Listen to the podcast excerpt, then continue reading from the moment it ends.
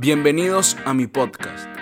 Hoy hablaremos sobre el análisis de una función. El análisis de funciones consiste en el estudio de las características de las mismas a fin de poder describir con precisión los fenómenos que representan. Hagamos este ejemplo.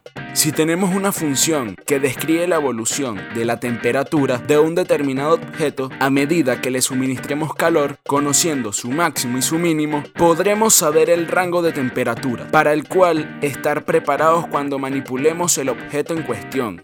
El estudio de una función comprende principalmente los siguientes elementos, que serían el dominio, el recorrido, los ceros, los signos, la monotonía, el crecimiento y el decrecimiento, más los máximos y los mínimos, la curvatura, la concavidad, la convexidad, los puntos de inflexión, la cotación, que sería supremos e ínfimos, la simetría y por último la periodicidad.